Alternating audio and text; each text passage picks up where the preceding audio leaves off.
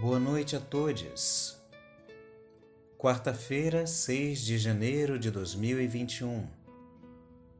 Estudo sequenciado do Evangelho segundo o Espiritismo do coletivo Girassóis. Espíritas pelo bem comum.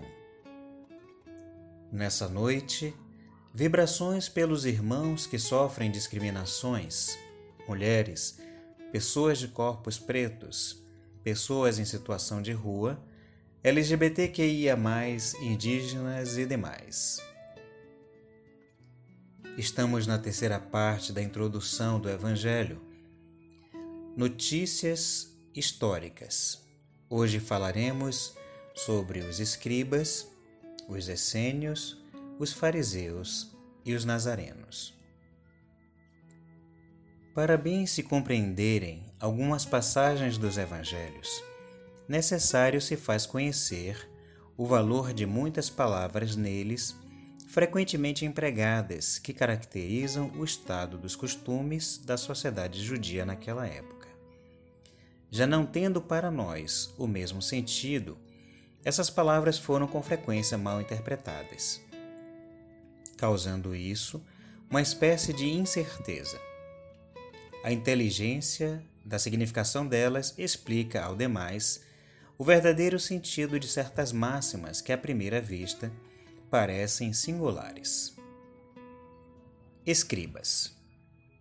Nome dado a princípio aos secretários dos reis de Judá e a certos intendentes dos exércitos judeus.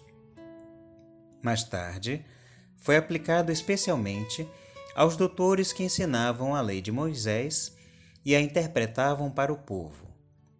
Faziam causa comum com os fariseus, de cujos princípios partilhavam, bem como da antipatia que eles votavam aos inovadores. Daí o envolvê-los Jesus na reprovação que lançava os fariseus. Essênios ou Esseus também seita judia, fundada cerca do ano 150 antes de Jesus Cristo, ao tempo dos Macabeus, e cujos membros, habitando uma espécie de mosteiros, formavam entre si uma como associação moral e religiosa. Distinguiam-se pelos costumes brandos e por austeras virtudes. Ensinavam o amor a Deus e ao próximo, a imortalidade da alma e acreditavam na ressurreição. Viviam em celibato, condenavam a escravidão e a guerra, punham em comunhão os seus bens e se entregavam à agricultura. Contrários aos saduceus sensuais, que negavam a imortalidade, os fariseus de rígidas práticas exteriores e de virtudes apenas aparentes Nunca os essênios tomaram parte nas querelas que tornaram antagonistas aquelas duas outras seitas. Pelo gênero de vida que levavam, assemelhavam-se muito aos primeiros cristãos e os princípios da moral que professavam induziram muitas pessoas a supor que Jesus, antes de dar começo à sua missão pública, lhes pertencera à comunidade. É certo que ele há de tê-la conhecido, mas nada prova que se lhe houvesse filiado, sendo, pois, hipotético tudo quanto a esse respeito se escreveu. Nota 1 A morte de Jesus, supostamente escrita por um essênio, é obra inteiramente apócrifa, cujo único fim foi servir de apoio a uma opinião. Ela traz em si mesma a prova da sua origem moderna. Fariseus, do hebreu parush, divisão, separação. A tradição constituía parte importante da teologia dos judeus. Consistia numa compilação das interpretações sucessivamente dadas ao sentido das Escrituras e tornadas artigos de dogma. Constituía entre os doutores assunto de discussões intermináveis as mais das vezes sobre simples questões de palavras ou de formas, no gênero das disputas teológicas e das sutilezas das escolásticas da Idade Média. Daí nasceram diferentes seitas, cada uma das quais pretendia ter o monopólio da verdade, detestando-se umas às outras, como soe acontecer. Entre essas seitas, a mais influente era a dos fariseus, que teve por chefe Iléu. Nota 2. Não confundir esse Iléu, que fundou a seita dos fariseus, com o seu homônimo, que viveu 200 anos mais tarde e estabeleceu os princípios religiosos e sociais de um sistema todo de tolerância e amor, sistema hoje conhecido por Ilelismo. Iléu, doutor judeu nascido na Babilônia, fundador de uma escola célebre, onde se ensinava que só se devia depositar fé nas Escrituras.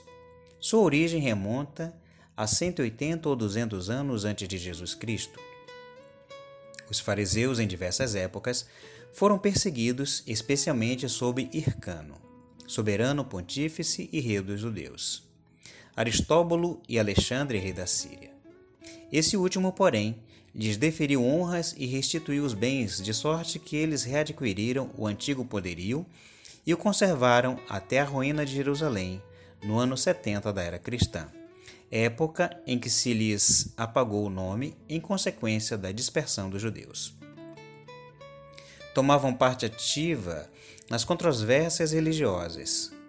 Servis cumpridores das práticas exteriores do culto e das cerimônias, cheios de um zelo ardente de proselitismo, inimigos dos inovadores, afetavam-se grande severidade de princípio, mas, sob as aparências de meticulosa devoção, ocultavam costumes dissolutos, muito orgulho e, ainda acima de tudo, excessiva ânsia de dominação. Tinha uma religião como meio de chegarem a seus fins do que como objeto de fé sincera. Da virtude, nada possuíam além das exterioridades e da ostentação. Entretanto, por umas e outras, exerciam grande influência sobre o povo, a cujos olhos passavam por santas criaturas, daí o serem muito poderosos em Jerusalém acreditavam, ou pelo menos fingiam acreditar, na providência, na imortalidade da alma, na eternidade das penas e na ressurreição dos mortos. Vide capítulo 4, número 4. Jesus, que prezava sobretudo a simplicidade e as qualidades da alma, que na lei preferia o espírito que vivifica a letra, que mata, se aplicou durante toda a sua missão a lhes desmascarar a hipocrisia, pelo que tinha neles encarniçados inimigos. Essa a razão porque se ligaram aos príncipes dos sacerdotes para amotinar contra ele o povo e eliminá-lo. Nazarenos, nome dado, na antiga lei, aos judeus que faziam voto, ou perpétuo ou temporário, de guardar perfeita pureza. Eles se comprometiam a observar castidade, abster-se de bebidas alcoólicas e a conservar a cabeleira. Sansão, Samuel e João Batista eram nazarenos. Mais tarde, os judeus deram esse nome aos primeiros cristãos por alusão a Jesus de Nazaré. Também foi essa a denominação de uma seita herética dos primeiros séculos da era cristã. Mais tarde, os judeus deram esse nome aos primeiros cristãos por alusão a Jesus de Nazaré. Também foi essa denominação de uma seita herética dos primeiros séculos da era cristã, a qual, do mesmo modo que os ebionitas, de quem adotavam certos princípios, misturava as práticas do moisaísmo com dogmas cristãos, seita essa que desapareceu no século IV. Amigos, dado ao longo texto lido, vamos nos abster de tecer maiores comentários, deixando que esses sejam feitos pelos que participem do Evangelho logo mais às 22 horas. A nossa vibração de hoje pelas pessoas que sofrem discriminações. Rogamos a Ti, Mestre amado, que desde há dois mil anos diante de tantas diferenças entre seitas, diante de um povo com bastante orgulho da própria raça, quantos não eram discriminados pelas suas origens diferentes daquelas do povo judeu daquelas doze tribos? Quanta dificuldade, mestre, não foi encontrada ao seu tempo para que a sua doutrina fosse compreendida por aqueles filhos de Israel.